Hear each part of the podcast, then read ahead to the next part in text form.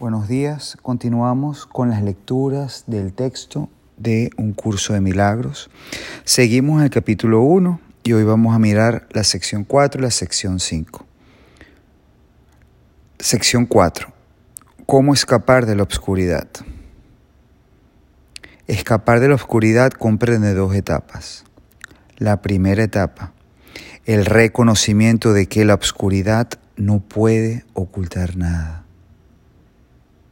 Este paso generalmente da miedo. Y segundo, es el reconocimiento de que no hay nada que desees ocultar aunque pudieses hacerlo. Y este paso te libera del miedo. Cuando ya no estés dispuesto a ocultar nada, no solo estarás dispuesto a entrar en comunión, sino que entenderás también lo que es la dicha y la paz. Vamos a empezar acá a explicar un poco el primero. Dice así, la obscuridad, la primera etapa. La obscuridad de hecho jamás puede ocultar a la santidad, pero tú puedes engañarte a ti mismo al respecto. Este engaño te hace temer porque te das cuenta en tu corazón que es un engaño y realizas enormes esfuerzos por establecer su realidad. Entonces es únicamente a ti a quien puedes engañar. Tú eres el único que siente, tú eres el único que se siente amenazado. Por lo tanto, el efecto de este engaño, de esta, de esta, de ocultarse tras, tras algo que llamamos oscuridad, es un hecho, es un intento fallido, siempre va a ser un intento fallido. Realizas enormes esfuerzos por establecer su realidad. Realizar esfuerzos por establecer realidad algo que no es verdad, que no es verdadero, obviamente te va a causar un desgaste. Por lo tanto, vas a sentirte cansado, vas a sentirte afligido. Y este desgaste es igualmente el que, el que enferma, enferma tu mente y también puede enfermar tu, tu cuerpo. Entonces hay que estar muy atentos acerca de este paso. Entonces, esta es la etapa uno de cómo escapar de la oscuridad. Es el reconocimiento de que la oscuridad no puede ocultar nada. Es imposible hacerlo. El milagro sitúa a la realidad en el lugar que le corresponde. Estas son buenas noticias. A la realidad le corresponde estar únicamente en el espíritu y el milagro reconoce únicamente la verdad. De este modo, desvanece las ilusiones que albergas con respecto a ti mismo y te pone en comunión contigo mismo y con Dios. El milagro se une a la expiación, al perdón total, al poner a la mente al servicio del Espíritu Santo. Así se establece la verdadera función de la mente y se corrigen sus errores que son simplemente una falta de amor tu mente puede estar poseída por ilusiones, pero el espíritu es eternamente libre. Si una mente percibe sin amor, percibe tan solo un armazón vacío, no se da cuenta del espíritu que mora dentro. Es decir, este armazón vacío representa todas las cosas materiales, todo lo efímero, lo que hoy es y mañana no será o lo que nunca fue, tal como el cuerpo, tal como tu cuerpo. Pero la expiación restituye el espíritu al lugar que le corresponde. La mente que sirve al espíritu es invulnerable. Y por otro lado, la mente que le sirve al cuerpo es vulnerable. Entonces tú decides a quién va tu mente a servir. ¿Va a servir al espíritu o le va a servir a tu cuerpo? Es únicamente tu decisión acerca de esta etapa, mis santos, yo puedo agregarle algo de que por mi experiencia propia y, también por casos que he visto que no pueden ser diferentes a, a lo que llevo por dentro, cuando algunos de nosotros nos vemos, nos encontramos en esta etapa en la cual queremos hacer un cambio positivo en nuestras vidas para, para poder vivir en paz, para poder reencontrarnos con nosotros mismos. Y nos llega el momento en el cual tenemos que reconocer todas estas cosas a las cuales le tememos y las cuales tenemos que sacarla a relucir afuera. Cuando digo afuera no necesariamente es contárselo a otras personas, puede ser afuera yo mismo reconociéndolas y mirándolas dentro de mi mente con la ayuda del Espíritu Santo. Este miedo que a veces genera esta etapa hace que muchos de nosotros empiecen, pero no todos terminen. Entonces es importantísimo reconocer que esto ocurre con frecuencia y el miedo que puedes sentir al respecto es normal, es normal. Entonces te va a tocar dar un paso, una, tener una, dar un pasito de fe, usar tu buena voluntad para pasar esta, para este, este traguito amargo que supuestamente llamamos miedo, para poder encontrarnos con todos los beneficios después de, pasarlos, eh, para poder llegar a la segunda etapa, en la cual es el reconocimiento de que no hay nada que desees ocultar, porque aunque pudieses hacerlo. ¿Ok? Entonces eso es lo que quería decir. Continuamos. La obscuridad es la falta de la luz de la misma manera en que el pecado es la falta de amor. No tienes cualidades únicas propias. Es un ejemplo de la creencia en la escasez, de la cual solo se pueden derivar errores. La verdad, por otro lado, es siempre abundante. Los que perciben y reconocen que lo, que lo tienen todo no tienen necesidades de ninguna clase. El propósito de la expiación es devolvértelo todo, o más bien, devolvérselo a tu conciencia. Porque ya lo tienes. Se te dio todo cuando fuiste creado, exactamente como se les dio a todos los demás. El vacío que el miedo engendra tiene que ser sustituido por el perdón. Esto es, repito, el vacío que el miedo engendra tiene que ser sustituido por el perdón. Entonces aquí está una pista de qué debemos hacer en estos momentos donde se genera miedo, en este reconocimiento de que no, no, no existe oscuridad, no existe lugar donde puedas ocultarte. Entonces aquí Jesús dice, eso es lo que la Biblia quiere decir con ya no habrá muerte. Esto está entre comillas, un pasaje de la Biblia. Y por lo que yo pude demostrar que la muerte no existe. Si tienes miedo, obviamente, es porque te sientes vulnerable. Y el mayor, ah, digamos, ah, tu vulnerabilidad radica en la idea de que eres falible y de que puedes morir, ¿verdad? Entonces, Jesús dice, vine a dar cumplimiento a la ley al reinterpretarla. La ley en sí, esto ya no habrá muerte, si se entiende correctamente, solo ofrece protección. Son los que aún no han cambiado su manera de pensar quienes han introducido en la ley la idea de, entre comillas, las llamas del infierno. Te aseguro que daré testimonio a través de todo aquel que me lo permita y en la medida en que me lo permita. Aquello de lo que das fe demuestra tus creencias y de esta manera las refuerza. Aquellos que dan testimonio de mí están expresando por medio de los milagros que obran que han dejado de creer en la carencia en favor de la abundancia que han aprendido les pertenece. Son palabras de Jesús, nuestro hermano mayor, que nos está implorando que las sigamos, porque allí es donde vamos a poder reencontrarnos con nuestro verdadero ser. Entonces, Nuevamente, este es un llamado, cómo escapar de la oscuridad. Dos etapas. Primero, reconocimiento de que la oscuridad no puede ocultar nada. Esta es la parte más difícil porque genera mucho miedo. Y luego, el reconocimiento de que no hay nada que desees ocultar, aunque pudieses hacerlo. Porque no existe la muerte. Sección 5. Plenitud y espíritu. El milagro es en gran medida como el cuerpo, en el sentido de que ambos son recursos de aprendizaje para facilitar un estado en el que finalmente se hacen innecesarios. Entonces el milagro, al igual que el cuerpo, son elementos temporales. Una vez que, que ya hayan cumplido su función, van a ser desechados. ¿Ok?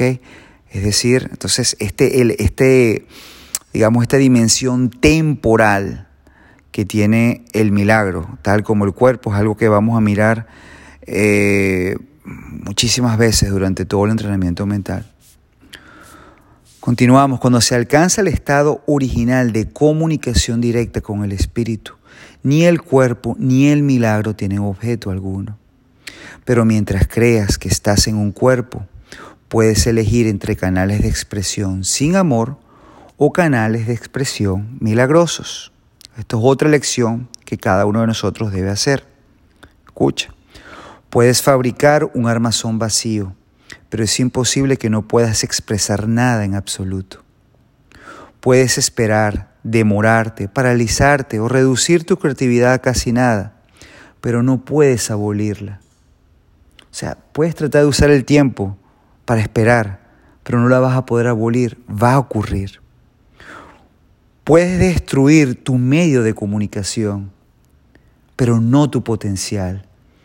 Y aquí cuando dice que puedes destruir el medio de comunicación, también me voy a referir al cuerpo. Puedes tratar de destruirlo, pero jamás, no va, pero nunca vas a poder destruir su potencial. Y Jesús termina este párrafo diciendo algo bien importante que es, escucha, tú no te creaste a ti mismo.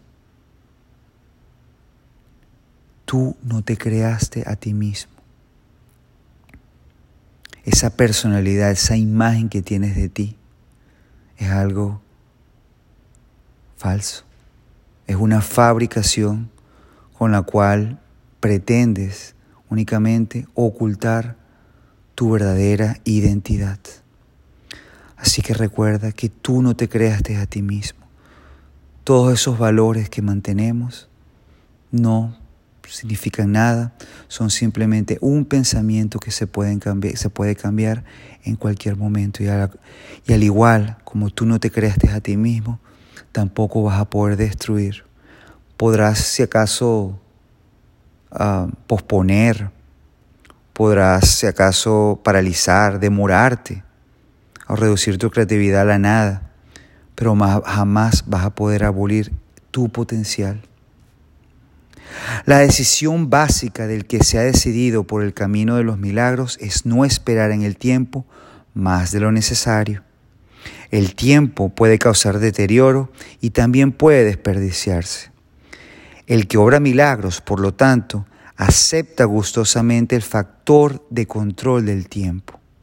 Reconoce que cada colapso de tiempo nos acerca más a todos al punto en el que finalmente nos podemos liberar de Él y en el que el Hijo y el Padre son uno. Igualdad no quiere decir igualdad ahora, ya. Cuando cada cual reconozca que lo tiene todo, las aportaciones individuales a la afiliación dejarán de ser necesarias. Cuando la expiación se haya completado, todos los hijos de Dios compartirán todas las aptitudes. Entonces, esta, esta digamos, ah, aportaciones individuales a la afiliación, las cuales van a parar en el momento de que la expiación se haya completado, es la unión en la cual el Hijo de Dios se reconoce como uno solo junto a todos sus hermanos y reconoce su unidad con su único Padre. Dios es imparcial, todos sus hijos disponen de todo su amor y Él da todos sus dones libremente a todos por igual. Excepto que os volváis como niños pequeños, significa que a menos que reconozcas plenamente tu completa dependencia de Dios, no podrás conocer el poder real del Hijo en su verdadera relación con el Padre. Repito, excepto que os volváis como niños pequeños, volváis como niños pequeños, otro pasaje de la Biblia, significa que a menos que reconozcas plenamente tu completa dependencia de Dios, no podrás conocer el poder real del Hijo en su vera relación con su Padre. Entonces vas a poder descubrir únicamente tu verdadero potencial en el momento en el cual reconozcas que existe algo más grande que, que tú, ese algo más grande que tú, una fuerza que, a la cual eres parte de ella y la cual quizás no la logras entender completamente, pero sabes que está dentro de ti. Y esto es igual a cuando las personas que han hecho los 12 pasos para recuperarse de las adicciones, en el cual se llega en ese momento en el cual uno tiene se rinde y dice, ya no puedo más con esto, ya yo no puedo, he tratado todo y he sido, ha sido imposible superar, sigo sintiéndome mal, sigo sintiéndome fuera de mí mismo, no, no consigo la paz y simplemente me rindo entre un poder superior. Es simplemente, esto es exactamente lo mismo. Únicamente acepto que existe un poder superior a mí, que es mi Padre, que el cual forma parte de mí también y lo llevo conmigo mismo. Entonces es importante este reconocimiento. No podrás conocer el poder real del Hijo en su verdadera relación con el Padre hasta que no consigas la expiación, hasta que no se realice el perdón. El que los hijos de Dios sean especiales no procede de una condición de exclusión, sino de una de inclusión. Todos mis hermanos son especiales. Si creen estar privados de algo, su percepción se distorsiona. Cuando esto ocurre, toda la familia de Dios, la filiación, sufre un deterioro en sus relaciones. En última instancia, todo miembro de la familia de Dios tiene que retornar. El milagro le llama a retornar porque le bendice y le honra, aun cuando esté ausente en espíritu. De Dios no se hace burla, no es una amenaza, sino una garantía.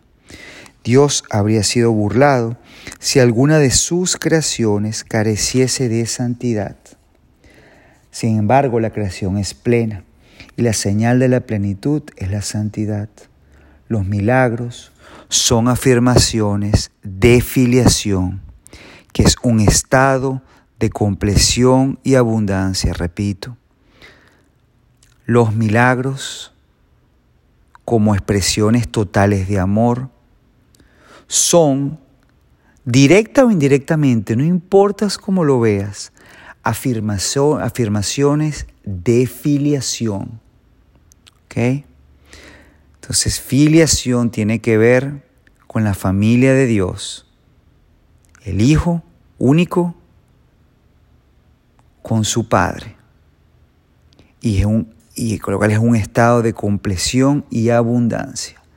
Esto, mis amores, va más allá de las religiones. No tiene que ver con ninguna religión ni ningún tipo de creencia. El acto del perdón, el fundamento de los milagros, directa o indirectamente, estás ejerciendo, digamos, la religión total. ¿Ok? Es afirmación de filiación, de unidad completa, Padre, Hijo y Espíritu Santo en uno solo. Este es un estado de compleción y abundancia. Entonces, en este momento me enfoco de nuevo con la parte religiosa porque hay que, es importante que no, no nos aferremos a las ideas que tenemos del pasado de los diferentes tipos de religiones, que una predican esto, que creen esto o creen en lo otro. Aquí se habla de, de una única verdad, de una única identidad, tu identidad, que tiene que ver con un reconocimiento de que lo tienes todo y de que tienes y que hay una fuerza mayor a ti de la cual también tú perteneces. Y este es el reconocimiento del Padre. Ahora continúa Jesús diciendo algo que también es bien importante que lo recordemos, que es así, todo lo que es verdadero es eterno y no puede cambiar ni ser cambiado. Todo lo que es verdadero es eterno y no puede cambiar ni ser cambiado. Esto define la verdad, es eterna. Es decir, no depende del tiempo. La eternidad es, fue y será, al igual que la verdad. No puede cambiar ni ser cambiado. Entonces, en este momento puedes hacerte una pregunta. ¿Soy yo verdadero? Quizás puedas dudar, pero obviamente estás aquí si sabes que eres verdadero. ¿Sí? Ahora, no puede cambiar ni ser cambiado. Entonces, si te identificas con un cuerpo, obviamente aquí hay una, hay una incongruencia, porque obviamente el cuerpo puede cambiar y puede ser cambiado, de hecho, y el cuerpo va a dejar de existir. Entonces, si tú eres verdad hoy, lo vas a seguir siendo mañana y lo vas a seguir siendo, y, y lo fuiste ya también en el pasado, es eterno. Entonces, la verdad es eterna y no puede ser cambiada. Es decir, no eres un cuerpo a pesar de que tengas uno. El espíritu es, por lo tanto, inalterable porque ya es perfecto pero la mente puede elegir a quién desea servir. Entonces, ¿a quién desea servir? ¿Deseas servir a tu cuerpo o deseas ser, eh, servir al espíritu? Es la decisión tuya. Al final de cuentas, el resultado no va a cambiar. Lo único que va a cambiar es la calidad de la experiencia que tienes aquí en este paso por la vida. Y si estás haciendo estas lecturas obviamente no lo estás haciendo por curiosidad, lo estás haciendo porque te gusta practicar la verdad y estás dispuesto a reencontrarte con tu ser. ¿Ok? Entonces la decisión siempre está de nuestra parte y siempre esto es una buena noticia. La mente, si así lo elige, puede convertirse en el medio a través del cual el espíritu crea en conformidad con su propia creación. De no elegir eso libremente, retiene su potencial creativo, pero se somete a un control tiránico en lugar de uno autoritativo. Como resultado de ello, aprisiona, pues tales son los dictados de los tiranos. Cambiar de mentalidad significa poner tu mente a disposición de la verdadera autoridad y no de la tiranía. El milagro es señal de que la mente ha elegido dejarse guiar por mí en servicio a Cristo. La abundancia de Cristo es el resultado natural de haber decidido seguirle. Es solamente la abundancia de Cristo es resultado total de haber decidido seguirle. Hay que arrancar todas las raíces que están a flor de tierra porque no son lo suficientemente profundas como para prestarte apoyo. La ilusión de que las raíces superficiales pueden arraigarse más y así prestarte apoyo es una de las distorsiones en las que se basa lo opuesto a la regla de oro. Ama a tu prójimo como a ti mismo. A medida que se abandonan esos falsos puntales, se experimentan temporalmente cierta inestabilidad en el equilibrio. Sin embargo, no hay nada más inestable que una orientación invertida y nada que la mantenga invertida puede conducir a una mayor estabilidad. Entonces con eso concluimos la lectura de la sección 5, plenitud y espíritu. Entonces estas dos secciones continúan adentrándose más y más en los milagros, de cómo funcionan los milagros, qué son los milagros, cuáles son sus principios. Y simplemente vamos profundizando y mientras profundizamos em, empezamos a introducir, Jesús empieza a introducir otros temas como el factor en el, tiempo, eh, eh, definiciones de la verdad, qué es la verdad, eh, la importancia del perdón y otros más. Entonces, este capítulo 1 es, a pesar de ser el primero, y como dije anteriormente, es, fue el primero que fue desarrollado, uh, que, que, Helen eh, le llegó y explica su contacto con Jesús en orden cronológico. El capítulo 1 representa esos primeros contactos. Eh, son un poco quizás, uh, um, ¿cuál será la palabra correcta? Abarcan mucho, son bien complicados. Cuando uno escucha lee las notas en el Urtex del curso de milagros, se da cuenta de que, de que van, hacia el final, empiezan de nuevo, vuelven al comienzo, dan muchas y muchas vueltas para tratar de, de abarcar cualquier punto. Y eso se refleja en la manera como el capítulo 1 está editado. Obviamente, esta es la parte teórica. Nosotros queremos ir más allá de las palabras, así que lo importante siempre es... Eh, digamos, hacer las lecciones, las lecciones diarias, los ejercicios y utilizar la teoría como refuerzo para esas prácticas diarias. Al final de cuentas, toda esta teoría, todas estas lecturas van a empezar como un bla, bla, bla, bla, pero poco a poco van a empezar a cobrar significado. Así que no importa por dónde las agarremos, no importa al principio si parezca un poco confuso, únicamente si de todo esto han habido una, dos o tres ideas, si acaso, que hayas podido captar, eso es todo lo que interesa. Eso que captaste es lo que tú necesitas en este preciso momento. Lo que no lo captaste no importa, no te has perdido de nada. Igual lo vamos a seguir mirando de otro punto de vista, de otras perspectivas, porque al final la enseñanza es una sola y es muy, muy sencilla. Entonces, bueno, no les quito más tiempo y nos veremos en la próxima oportunidad. Muchas gracias.